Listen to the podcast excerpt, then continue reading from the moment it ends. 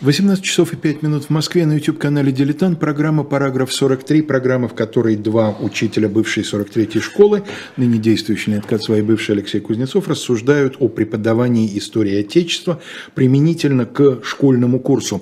И сегодня мы с некоторой с некоторым душевным трепетом, э, приступаем к одной из, может быть, самых значительных в, как, в каких-то отношениях э, тем этого курса.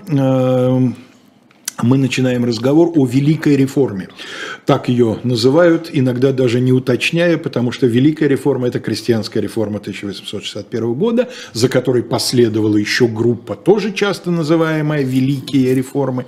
О них мы отдельно обязательно когда-нибудь сделаем свой цикл передач. Но вот мы не так давно, на самом деле, с Леонидом говорили о генезисе крепостного права, и тогда пообещали, что отдельно так сказать, поговорим о его отмене. И вот сегодня мы начинаем этот цикл э, о том, эм, как было отменено это по меньшей мере 200-летнее рабство, о скрытых течениях в рядах тех, кто готовил об идейной, не только идейной борьбе э, за различные положения этой реформы, о том, как сегодня мы можем оценить успешность, неуспешность, плюсы и минусы этой реформы. Обо всем этом мы постараемся рассказать, ну и, разумеется, рассказать, напомнить вам о том, что, собственно, собой представлял, каковы были ее положения, разъяснить некоторые моменты, которые в школе, как нам кажется, традиционно им не очень большое внимание, недостаточное, по крайней да мере. Да ты понимаешь, уделяется. не то, чтобы в школе уделялось небольшое внимание, а школьное преподавание, к сожалению, неизбежно оказывается беглым, и часов вечно не хватает, ну и так далее. Ну и некоторые темы объективно сложны. Вот доберемся Конечно. до монетизации оброка. Не просто это все. Конечно. Да? Там уже и математика начинается, а это сразу всегда учеников настораживает вот, по понятным причинам. Но сегодня мы начинаем достаточно издалека, мы начинаем вообще с постановки вопроса. Да, э, и я бы сказал, что вопрос, несмотря на то, что мы будем говорить именно о крестьянской реформе, все-таки нужно ставить шире с самого начала, потому что программа подготовки реформ была комплексной. Вот у нас была программа о Крымской войне. Мы говорили о том, что Николай умер в разгар Крымской войны в феврале 1955 года. И, э, надо сказать, э, реакция на смерть Николая была вполне однозначной. Э, ну, все знают, вероятно, Э, жутковатую эпиграмму, которую проводил Николая на тот свет э, Федор Тютчев. «Ни Богу ты служил, и не России служил, лишь суете своей, все было ложь в тебе, все призраки пустые, ты был не царь, а лицедей». А, а вот Герцен. И мне кажется, что это э, такие достаточно вечные строки. Смерть Николая больше, чем смерть человека – это смерть начал, неумолимо строго проверенных и дошедших до своего предела. Россия сильно потрясена последними событиями. Что бы ни было, она не может возвратиться к застою. И э, мне кажется, это действительно очень важно. Э, иногда сравнивают э, ситуацию э, вот после смерти Николая и ситуацию после войны 12 года. И несомненное сходство есть. Э, потому что это сходство заключается... Ты надежды, да, связанные с событием? Не только надежды. Надежды, конечно, в первую очередь, но не только. Э, дело в том, что вот здесь неизбежность перемен э, после тяжелого поражения, а там оскорбленное чувство победителя. Мы победили, мы освободили Европу от тирана, а наш собственный народ находится в рабстве. И тем не менее это было очень разное чувство, потому что там это был оскорбленный, но торжествующий патриотизм. А, и я уже говорил об этом, я еще раз подчеркну, что декабристы были в высшей степени патриотично настроены. А здесь это чувство невозможности продолжения вот того, что есть. Э, Несколько цифр все-таки придется привести. Накануне Крымской войны дефицит государственного бюджета 52 миллиона рублей. Ну, по сегодняшним цифрам это смешно, но дело в том, что тогдашний рубль был нечто не только нынешнему, но даже советскому. Но 52. А в конце 307 миллионов. То есть, ты понимаешь, это разница практически шестикратная. Да. Э, как э, с этим боролись? Естественно, понятно, выпуском бумажных денег. Э, ну, можно сказать, фактически ассигнаций, да, хотя ассигнации давно были отменены по реформе Конкрина, заменены кредитными билетами, но то же самое, кредитные билеты стали э, обесцениваться, бумажный рубль упал, и в результате казна сводила концы с концами только благодаря водке. Ну, в 1945 году винные откупа давали треть государственных доходов, в 1956 больше 40%.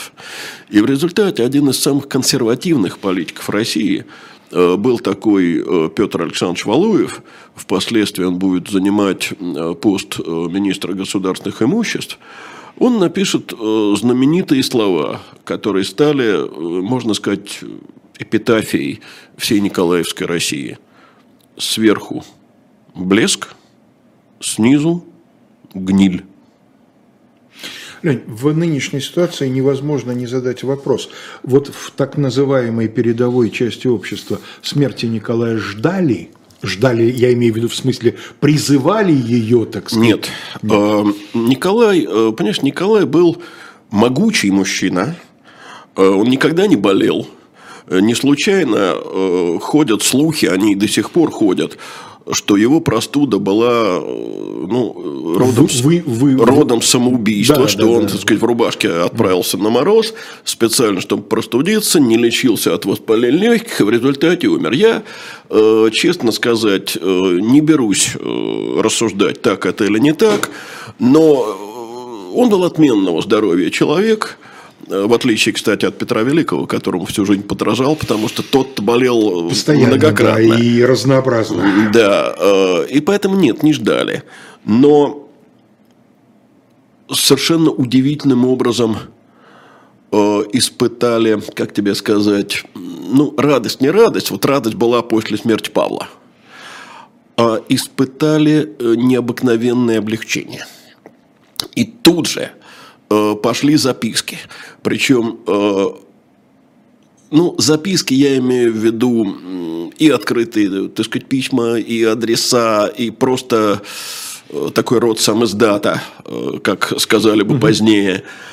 И вот записка, которая направлена в марте 1955 года новому царю, и принадлежит она перу человека, ну вот, исключительно консервативного. Одного из, э, я бы сказал, столпов э, теории официальной народности. Речь идет о знаменитом историке о Михаиле Павловиче Погодине. Э, Свобода. Вот слово, которое должно раздаться на высоте русского самодержавного престола. Простите наших политических преступников – Объявите твердое намерение освободить постепенно крестьян, определяя ежегодно известную сумму из государственных доходов для выкупа их по жребию. Облегчите цензуру под заглавием «Любезной для Европы свободы книгопечатания». А, то есть, ты понимаешь, Э, Это как Погодин. если бы сегодня Мединский к следующему президенту да. обратился бы с таким да. напутствием. А, ну, а может еще и обратиться. Все может быть. Э, но тут еще что любопытно. Тут любопытен очень ограниченный такой вариант освобождения крестьян крепостных от зависимости, который Погодин предлагает, и дело не в личном консерватизме Погодина отнюдь. А дело в том, что дальше пока никто не решается заходить. И я хочу обратить внимание на то, что удивительная совершенно перекличка э, между тем, что пишет Погодин, и тем, что пишут люди из э, совершенно другого лагеря. Освобождение слова от цензуры, освобождение крестьян от помещиков, освобождение податного сословия от побоев. Это не Погодин, хотя почти то же самое, да? Но это Александр Иванович Герцен. Это первый номер полярной звезды, вышедший в августе 1955 года. А вот открытое письмо того же Герцена Александру II. «Государь, дайте свободу русскому слову. Уму нашему тесно. Мысль наша отравляет нашу грудь от недостатка простора. Оно стонет в цензурных колодках. Дайте нам вольную речь. Дайте землю крестьянам. Она и так им принадлежит. Смойте с России позорное пятно крепостного состояния. Залечите синие рубцы на спине наших братьев. Эти страшные следы презрения к человеку. То есть, Потрясающий, ты, конечно, одаренный человек Герцен. Ну, Герцен человек необыкновенный, но сейчас, э, Леша, речь не об этом. Сейчас речь о том, что даже такой человек, как Герцен, даже Герцен, надеется только на реформы, которые проведет Сверху, самодержавная власть, он э, даже не ставит и вопроса об ограничении э, этой самодержавной власти Конституции, и более того, но в той цитате, которую я привел, этого, конечно, увидеть нельзя, э, но это известно, что Герцен в то время э, считал самодержавный характер э, российской государственной власти залогом успеха реформ залогом успеха, потому что меньше будет сопротивления. Иначе говоря, и это, конечно... Ну и травмы революции 48 года, свидетелем которых он был, это тоже верно. крови. Это тоже верно. Но э, в данном случае важно другое. Вот что актуально? Это постоянная российская э, надежда на новое первое лицо. Угу. Потому что больше надеяться пока не на кого. Это знаменитая пушкинская правительство все еще единственный европеец в России, и от него одного зависело бы быть э, в хуже. Э, все, что я сейчас цитировал, это 55 год. Э, что такое 55 год? Это война идущая. И, в общем-то, э, власти не до преобразований пока. Но вот э, пал Севастополь, надежды государя-императора на то, что из вот этой безобразной войны можно все-таки будет выбраться благополучно, рухнули окончательно. Он вскоре напишет э, Горчакову, хорошо, что вы заключили мир, потому что больше воевать мы были бы не в силах. Э, и э, он же э, вскоре э, напишет знаменитые строки – о том, что первое дело нужно освободить крестьян, потому что здесь узел всяких зол. Но это будет все-таки немножко позже. А осенью 1955 года начинаются отставки. Понимаешь, э, вспоминается, конечно, и знаменитое сталинское определение про кадры, которые решают все. Угу. И вспоминается... И одновременно незаменимых у нас нет. Это немножко из другой оперы. И вспоминается 85-86 год, когда к Сикайм пошли отставки престарелых советских руководителей. Э, ну вот 55 год, э, осень 55 года э, лишает своего поста председатель Государственного совета и председатель комитета министров граф Чернышов человек по уши в этой войне виноватый, потому что в бытность своим военным министром он многое, скажем так, упустил, да? А, теряет свой пост э, Карл Васильевич Нессельрода, человек, э, который вот первым, по-видимому, виноват в том, что русская внешняя политика зашла в тупик. Теряет свой пост э, главный российский коррупционер. Кто строил эту дорогу? Граф, Граф Петр Андреевич Клейн-Михель, душечка. Да, душечка. Это человек, на которого Алекс... Э, Николай Первый после пожара и ремонта в Зимнем дворце, топая ногами, э, кричал и спрашивал, есть ли во дворце хотя бы одна табуретка, на которую он может сесть, не рискуя, что это будет опротестовано кредиторами. Потому что все деньги, отпущенные на меблировку Зимнего дворца, Клейн Михель украл. Э, и чем это кончилось? Поорал, ногами потопал, и все. А, При этом, и это тоже параллели с нынешним временем, крупный военный строитель, начальник штаба военных поселений. Ну, именно военных поселений. Да. да. Где украсть можно еще Строитель больше, специфический, чем в да. Да, да, да. И, наконец, лишается своей должности э, Леонтий Васильевич Дубельт. Э, вероятно, Дубельт был не самой отвратительной фигурой среди э, русских жандармов. Э, ну, во всяком случае, вот я никогда не могу забыть красочную историю из воспоминаний Герцена, где вышел в приемную Бенкендорф, какой-то ветеран весь в орденских крестах бросился перед ним на колени, подавая прошение. Граф отпрянул, какая мерзость, вы позорите ваши медали, и прошение не взял.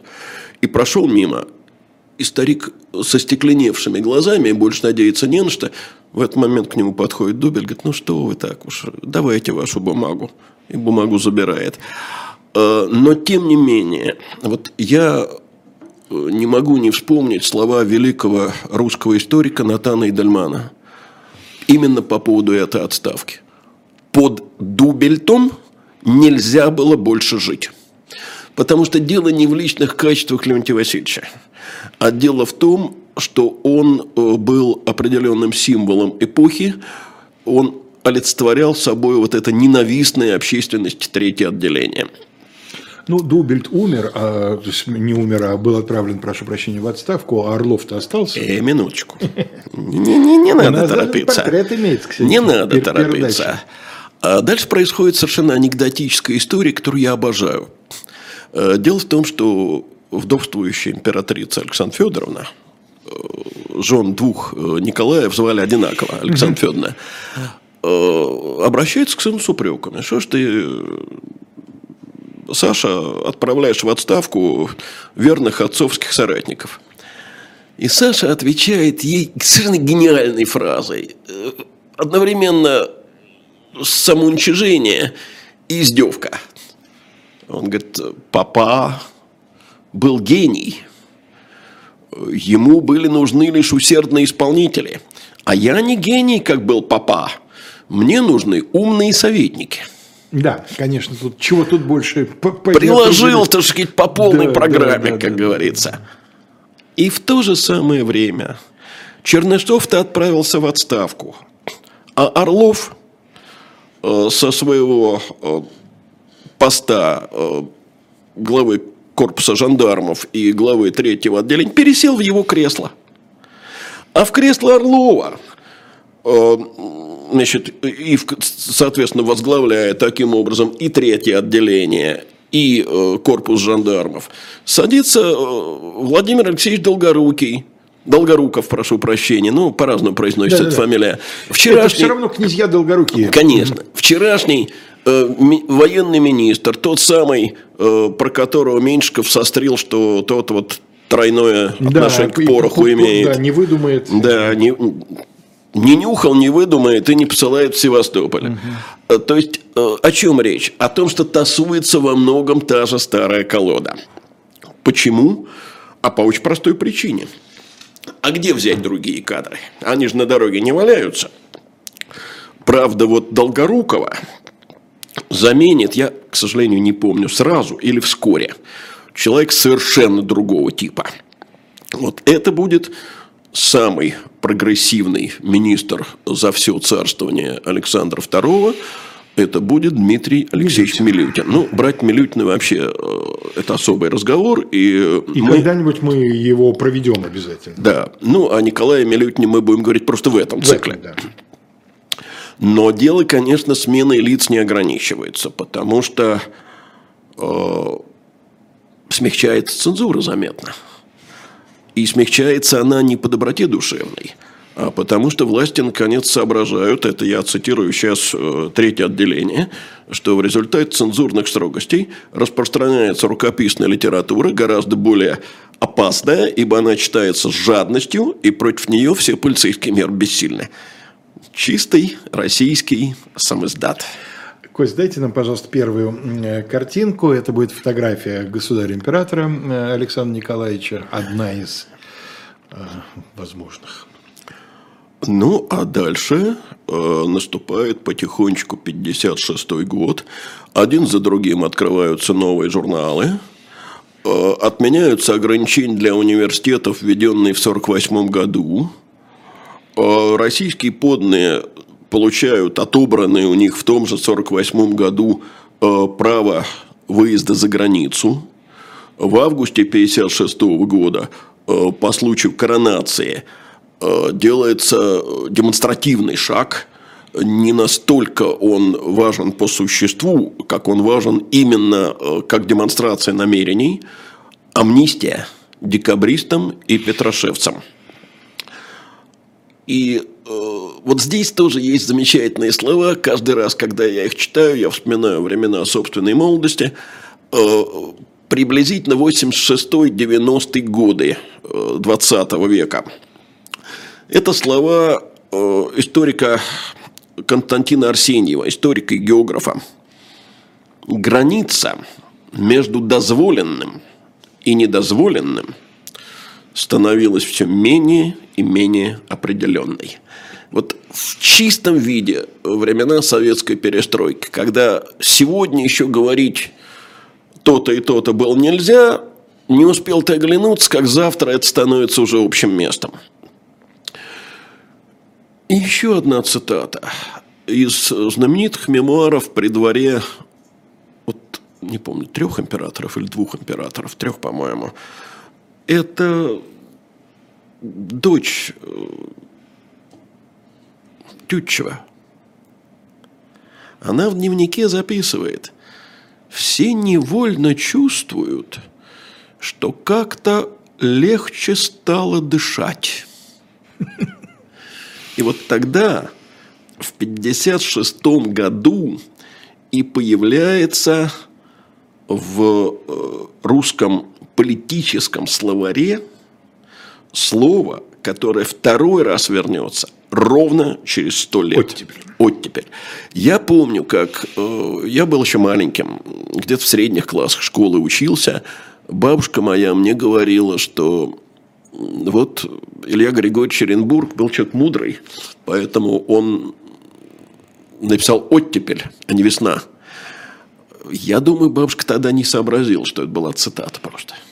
У Оренбурга это, конечно, была цитата. Илья Григорьевич был хорошо образованный человек, а, э, в общем, тогда не очень вспоминали, конечно, эту первую оттепель. А, Вот именно эта обстановка, мне кажется, важной. И, э, конечно, здесь э, колоссальные надежды э, на Александра II по мере вот этого облегчения цензуры начинают появляться своего рода мода на либерализм. Вот вспомни, во времена перестройки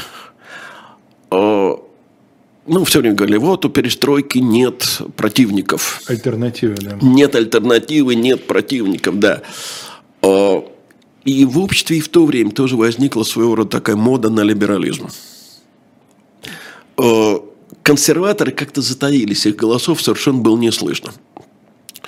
Но надо сказать, что не только умеренные либералы, но даже люди, которых ну, принято относить к такому лагерю демократическому или даже революционно-демократическому, они свои пожелания э, в то время ограничивали улучшением цензурных условий. Вот о том, что полностью цензуру отменить даже мечты такой не было. Э, так сказать, распространение просвещения, э, разумным распределением экономических сил и так далее. Больше демократии, больше социализма. Да. А вот о, о, об отмене крепостного права об этом говорилось только э, в абсолютно неподцензурных записках. Но э, если мы обратимся э, к трудам великого русского историка Василия Ключевского, то он писал о том, что отмена крепостного права стала велением времени, тем более, когда Севастополь ударил по застоявшимся умам. И вот здесь я хочу обратить внимание на людей из, в общем-то, противоположного лагеря. С одной стороны, это чистый западник Константин Дмитриевич Кавелин. С другой стороны, это чистый славянофил Александр Иванович Кошелев. Вот что пишет Кавелин.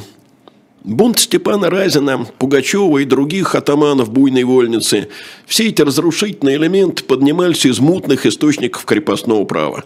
Нет такого нелепого слуха, нет такого неправдоподобного повода, который бы не служил для крепостных предлогом для предъявления старинных притязаний на освобождение.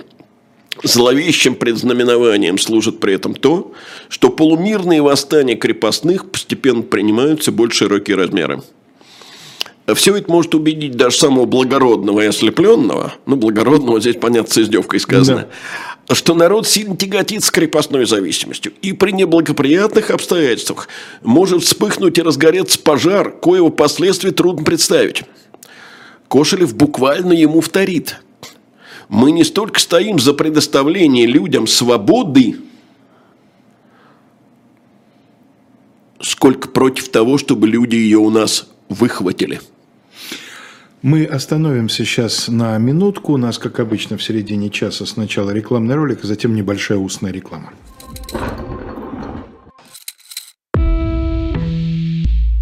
Вы лучше других знаете, что такое хорошая книга. Мы лучше других знаем, где ее можно купить. Книги на любой вкус с доставкой на дом. Интернет-магазин Shop Дилетант Медиа.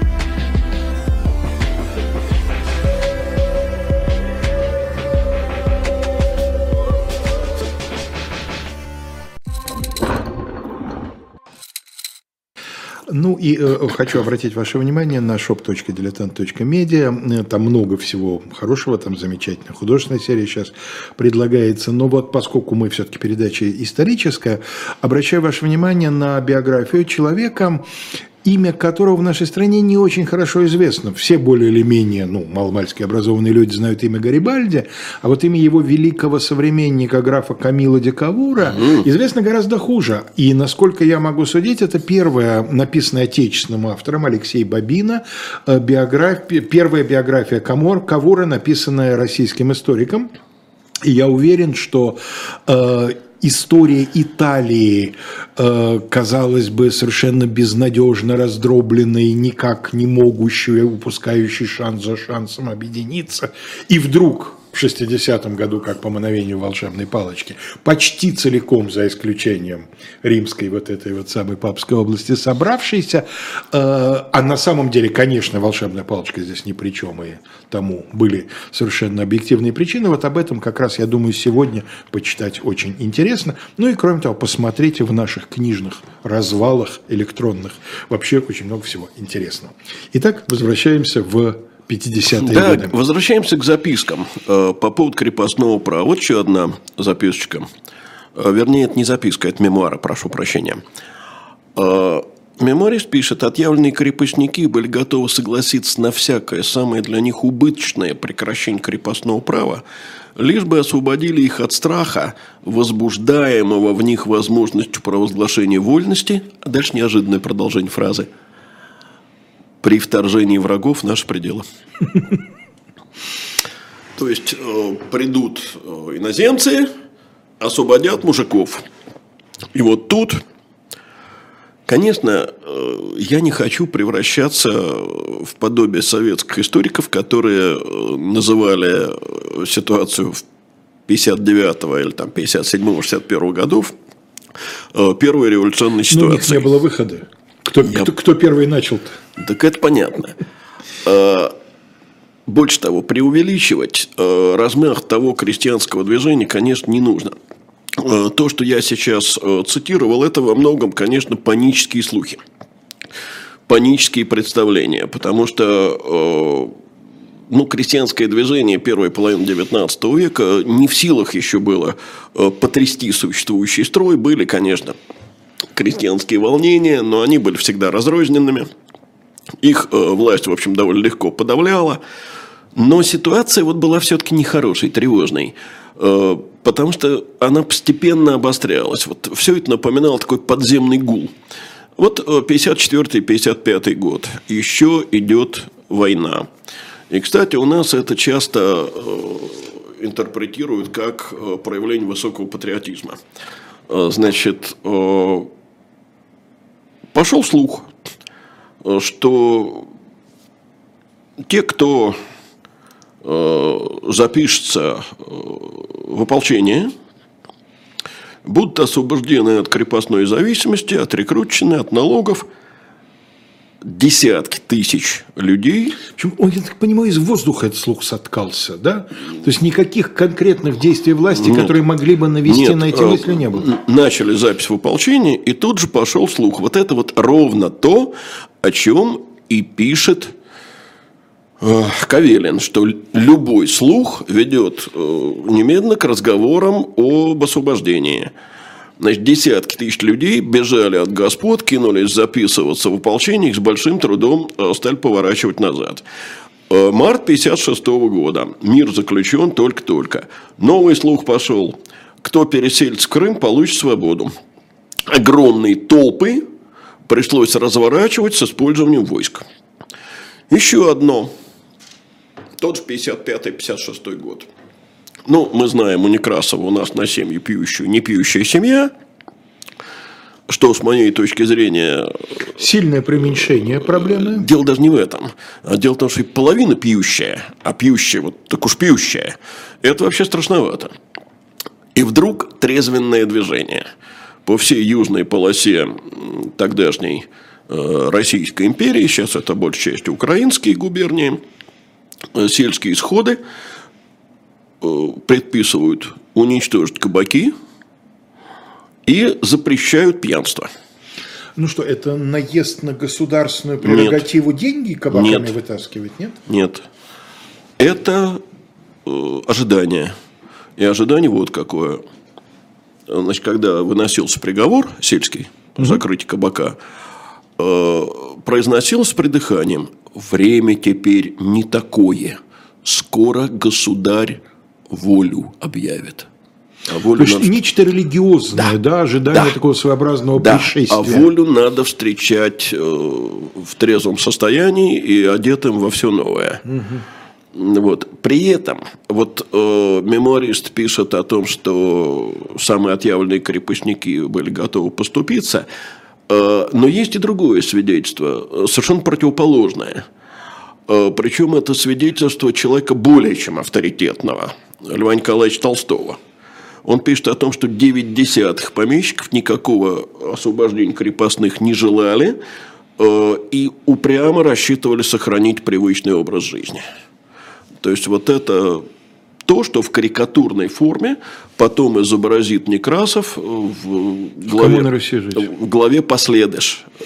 Помнишь ее, да? Где да, конечно наследники богатого барина для того, чтобы, так сказать, не допустить у него пред... повторного инсульта, э, договариваются с крестьянами, что те будут изображать в присутствии старика, что они по-прежнему крепостные, угу. потому что он не верит в то, что может э, крепо... могло крепостное право рухнуть, а им за это потом землицы прирежут как Николай Александрович э, предвидел ситуацию... Алексеевич. Алексеевич, прошу прощения. Предвидел ситуацию с созданием единственного экземпляра газеты «Правда» для захворавшего угу. Ильича, да? Да. И вот на этом фоне в марте 1956 года Александр II приезжает в Москву. И здесь происходит знаменитый эпизод, э, когда э, московский генерал-губернатор, кстати, тоже отъявленный крепостник, Арсений Андреевич Закревский. Чурбан Паша, да, москвичи да, его называли. Обращается к царю с просьбой, государь, слухи носятся об освобождении крестьян, слухи надо развеять эти.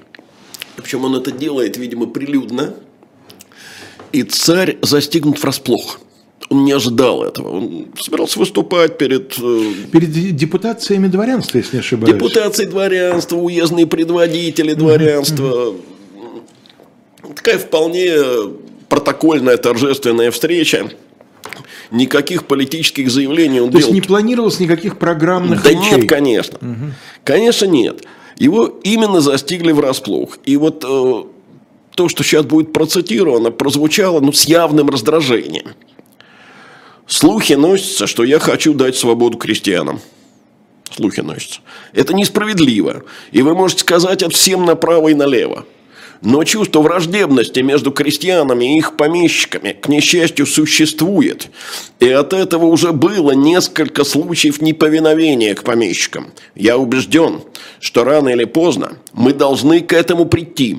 Я думаю, что и вы, одного мнения со мною. Следовательно, гораздо лучше, чтобы это произошло свыше, нежели снизу. Я думаю, что многие наши слушатели знают эту цитату, и более того... В усеченном варианте. Не обязательно в усеченном. Они могут ее знать в другом варианте. Э, Что царь э, говорил лучше э, освободить крестьян сверху, нежели дожидаться, пока А. начнется само собой снизу от народа. И обе цитаты правильные. Ты понимаешь, почему так получилось? Никто же не стенографировал. Конечно, это передается в воспоминания. Люди прибежали домой, ошарашенные царскими начали словами. пересказывать друг другу. пересказывать, записывать дневники. Кто как записал, так и запомнилось. Вернее, кто как запомнил, так и записал, наоборот. И так это дошло до нас, насколько я знаю, в трех разных вариантах. Но эту э, новость надо было еще же пережить. И вот здесь у нас на сцене появляется еще один человек, который сыграет потом очень большую роль э, в подготовке реформы.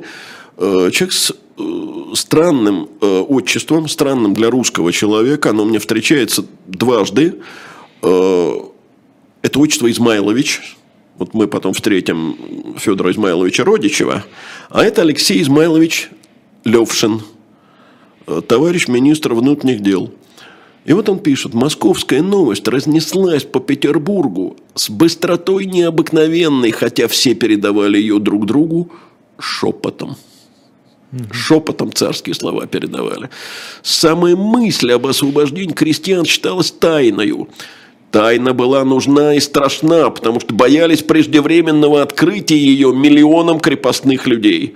К тому же освобождение крестьян должно было неминуемо породить беспорядки, кровопролитие и требования политической свободы или конституции.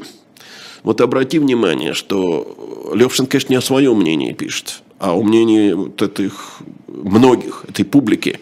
Э, Освобождение крестьян неизбежно должно повлечь за собой требования Конституции. Насчет эм, шепотом передавали царские слова. Помнишь популярный анекдот времен перестройки, когда один приятель звонит другому и говорит, слушай, ты сегодняшнюю правду читал? Это не телефонный Он разговор. говорит, нет, а что там? Это не телефон. Телефонный разговор. Вот это похоже. А, И Левшин завершает эту запись очень точными словами. Речь государя была громовым ударом для большинства и светлым лучом надежды для немногих. И действительно паника. Жуткая, настоящая паника начинается. Вот пишет из глухой Симбирской губернии барин. Крестьянский вопрос поднял на, все на ноги. Все затушил и поглотил с собою. Многие с ума сошли. Многие умерли. Вот от потрясения, значит. Нет ни палат, ни дома, ни хижины, где бы днем и ночью не думал, не беспокоился, не робел большой и малый владелец. А вот совершенно другая сторона э, страны. Это Орловская губерния. У нас рассказывают, что составляется уложение о свободе крестьян. Это нас сильно беспокоит. Такой переход нас всех разорит. Все у нас растащут. Это гоголевские помещики. Конечно, старосветские. Я старосветских помещиков виду люблю. Я имею в виду душ, да? помещиков из мертвых душ, да. И вот эти немногие реагируют совсем по-другому. Это было удивительное время. спавшая до того мысль заколыхалась, дрогнула, начала работать. Порыв ее был сильный и задачи громадные. Это, правда, демократический лагерь, это угу. Николай Шелгунов. И опять цитата Льва Толстого. Потрясающая совершенно. Как тот француз, который говорил, что тот не жил вовсе, кто не жил в Великую Французскую революцию, так и я могу сказать, кто не жил в 1956 году в России, тот не знает, что такое жизнь. И я когда это читаю, у меня волосы шевелятся на голове. Но вот история любит парадоксы, любит такие повторы. Кто не жил в 1956 году, тот не, в России, тот не знает, что такое жизнь. Извините, это про 20-й съезд, что ли? Угу. Нет, оказывается, это на сто лет раньше. Угу. А 56-й год. И, э, конечно, царь очень хочет, э, чтобы инициативу э, отмен крепостного права все-таки проявил дворянство само. И министр внутренних дел Сергей Семенович Ланской. Кость, дайте нам, пожалуйста, следующую за Александром картинку. Нам как раз будет Сергей, Сергей Степанович Ланской. Сергей Степанович, там даже вот подпись да, у нас Сергей Степанович Ланской, Ланской, конечно. Да. И э, Левшин э, пытаются, э, пытаются летом 1956 года убедить э, дворян, и прежде всего предводителей дворянства, которые съехались на коронацию, коронация это как раз э, летом будет э, 56 года, убедить их ходатайствовать о предоставлении крестьянам свободы. И что? Ничего не получается. Все отворачиваются, все отмалчиваются, э, никто такого ходатайства подавать не хочет, за исключением дворян так называемых литовских губерний. Почему я говорю так называемых? Э, дело в том, что понятие Литвы было тогда немножко не таким, как сейчас – и литовских губерний было три. Э, ну, две и сегодня э, составляют территорию литовского государства. Это Виленская и Ковенская губерния. Или Вильнюсская и Каунасская на, на современные... Ну, сейчас они не, не губернии. Ну, понятно, да. да. Вот. А тогда они называли губерниями. Но к литовским губерниям принадлежала и еще одна территория, которая ныне относится к Беларуси. Это запад э, Беларуси, это Гродненская губерния. И они были, насколько я помню, объединены в одно генерал-губернаторство. Да, совершенно верно. Они были э, объединены в литовское генерал-губернаторство. Поэтому они назывались литовские губернии. Кость, и дайте нам, пожалуйста, последнюю картинку. Проскочим Орлова. Он у нас тоже есть, но нам сейчас нужен Назимов. Ага. Значит, э, почему они были готовы к тому, неожиданный для меня портрет Назимова, да? Почему они были готовы подать такое ходатайство, в отличие от губерний великорусских, более-менее понятно. Э, рядом Восточная Пруссия, рядом Астзейские губернии, то есть э, Курляндия, Лифляндия, Эстляндия. Там лучше известно, что хозяйство, основанное не на крепостном труде, э, развивается успешнее. Поскольку там этого крепостного права уже ну, его с 16-19 да. года нет, конечно, в, в Азейском-то крае. Э, тем временем Александр II, видя, что общественное мнение его не поддерживает, идет традиционным путем. Создается в январе 1957 года очередной секретный комитет. Леш, помнишь, какой он по счету? Третий, по-моему. Одиннадцатый. Ой. Их же было 9 при Николае. А, ты имеешь в виду этих самых? Секретный, Всего за, за, за время Секретный вопроса. комитет по крестьянскому делу председателем комитета становится Алексей Федорович Орлов. Кость, а вот теперь предпоследнюю нам картинку, и у нас лимит картины. Вон, смотри, какая красавица. Да? Это знаменитый портрет да, Орлова. мундиры голубые. А, надо иметь в виду, что Орлов э, богатейший помещик. У него 170 тысяч десятин. У него, по-моему, несколько тысяч душ.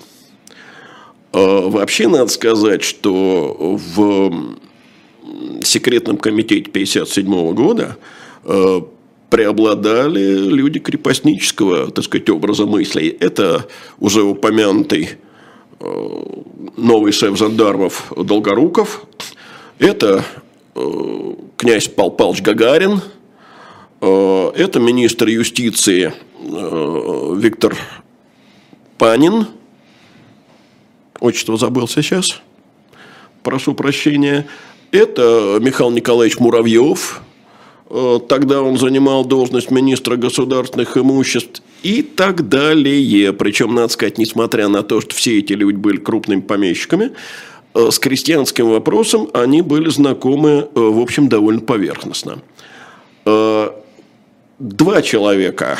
Ну, потому что им управляющие. Ну, конечно, они, в, они в столице, да. в своих имениях бывают эпизодически. В общем, реформаторские начинания императора поддерживали два человека. Уже упомянутый Сергей Степанович Ланской и немножко позже введенный в состав э, комитета, по-видимому, самый либеральный человек того времени, ну, в элите я имею в виду, великий князь Константин младший брат э, Александра II, великий князь Константин Николаевич, морской министр э, России, но даже великому князю, в общем, преодолеть сопротивление большинства не очень-то удавалось.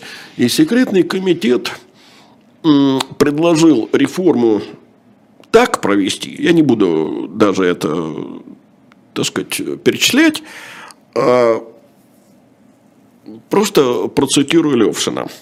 Э, Левшин эту программу охарактеризовал издевательски. Не длинная, писал он, особенно для того, кто знает, с какой целью полагали ее тянуть. Иначе говоря, они рассчитывали в очередной раз дело замотать. Замотать. Да.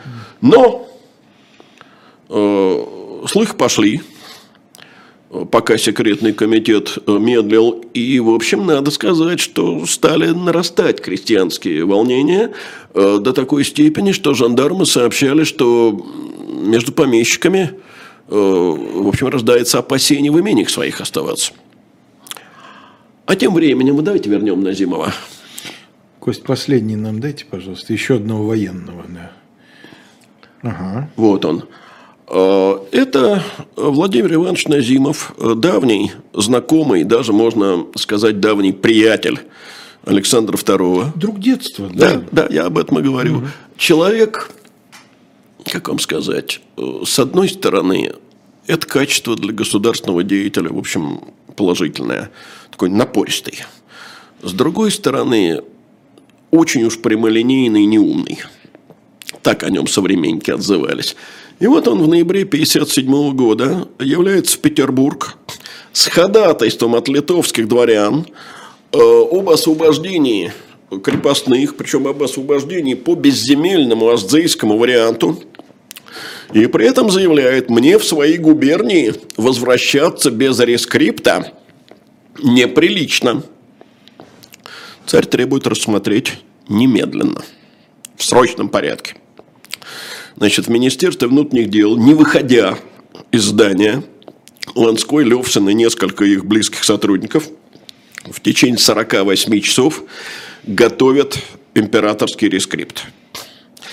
И рескрипт, оказывается, предлагает совсем не то, что литовские дворяне хотели.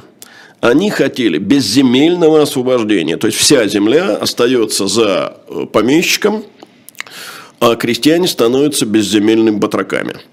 А что говорит рескрипт? Помещикам сохраняется право собственности на всю землю, но крестьянам оставляется их усадебная оседлость, по современному приусадебный участок. Да, где жили, там, там да. живут. Которую они в течение определенного времени приобретают свою собственность посредством выкупа. Этого совсем дворяне не просили. Сверх того, предоставляется в пользование крестьянам надлежащее по местным удобствам э, для выполнения их обязанностей перед правительством и помещиком количество земли, за которое они или платят оброк, или отрабатывают работу помещику. То есть, иначе говоря, это не безземельное совсем освобождение, а усадьба со временем за выкуп в собственность, а полевая земля в пользование – Рескрипт дополнили инструкцией МВД. Там уже прямо говорили об отмене крепостного права.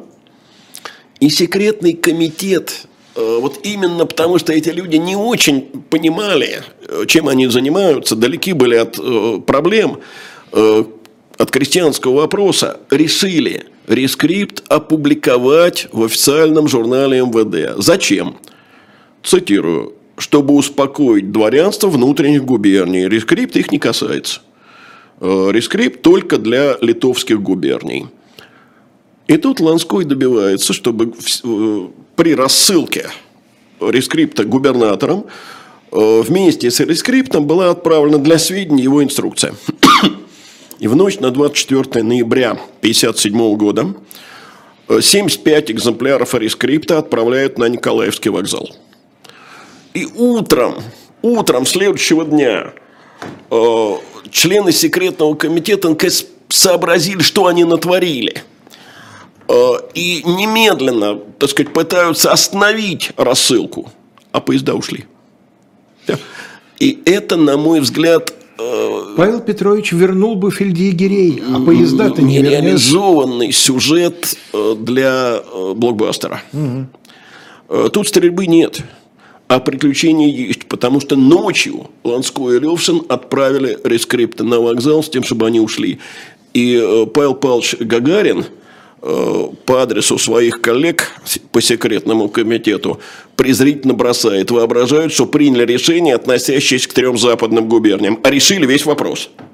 А почему решили весь вопрос? А что такого они сообразили? Они поняли, что они проинформировали всю Россию о том, что начинается процесс освобождения от крепостной зависимости. Неважно, что он начинается только в трех губерниях, потому что как будет народ рассуждать? Мужик как будет рассуждать? А он будет рассуждать традиционно. Царь хочет, дворяне противятся. И это может привести к такому, что Пугачевщина покажется забавой. Ну, а вслед за Назимовым такой же э, рескрипт, очень похожий, э, выдан столичному губернатору Игнатьеву. Столичное дворянство, надо сказать, вообще не просило никого освобождать, а просило только уточнить повинности, а им рескрипт. И это означает, что подготовка реформ перестала быть тайной. Секретный комитет, сохраняя прежний состав – преобразуется в главный комитет. В рескрипте на зиму, если я правильно помню, была еще такая то ли пилюля, то ли не пилюля, даже не знаю что, э, сказать, такой сигнал к дворянам, причем его можно было понять, что сигнал это не только к прибалтийскому дворянству, но и вообще российским помещикам, с предложением, с просьбой выдвигать предложение. Нет, это была не пилюля, это было главное содержание рескрипта, что во всех губерниях должны были быть созданы э, местные дворянские комитеты для рассмотрения конкретных условий освобождения. Почему я сказал пилюля? Потому что есть точка зрения, что это скорее для успокоения дворянства. Mm. Дескать, смотрите, без вас не решат. Мне не приходилось такую точку зрения встречать, потому что все местные проекты, о которых мы будем говорить в следующий раз, э, вырабатывались как раз э, в этих комитетах. Но я хочу сейчас Э, в заключение вот этой истории с Крис Риптом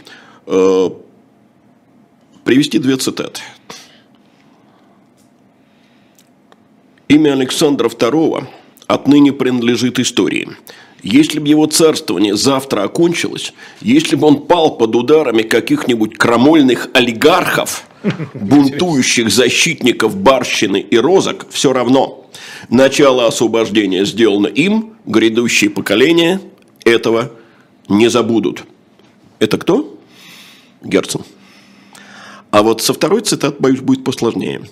«Благословение, обещанное миротворцем и милостивым, увенчает Александра II счастьем так, как еще не был увенчан ни один монарх в Европе, ибо большое счастье начать и провести самому освобождение своих подданных». Неужели Катков?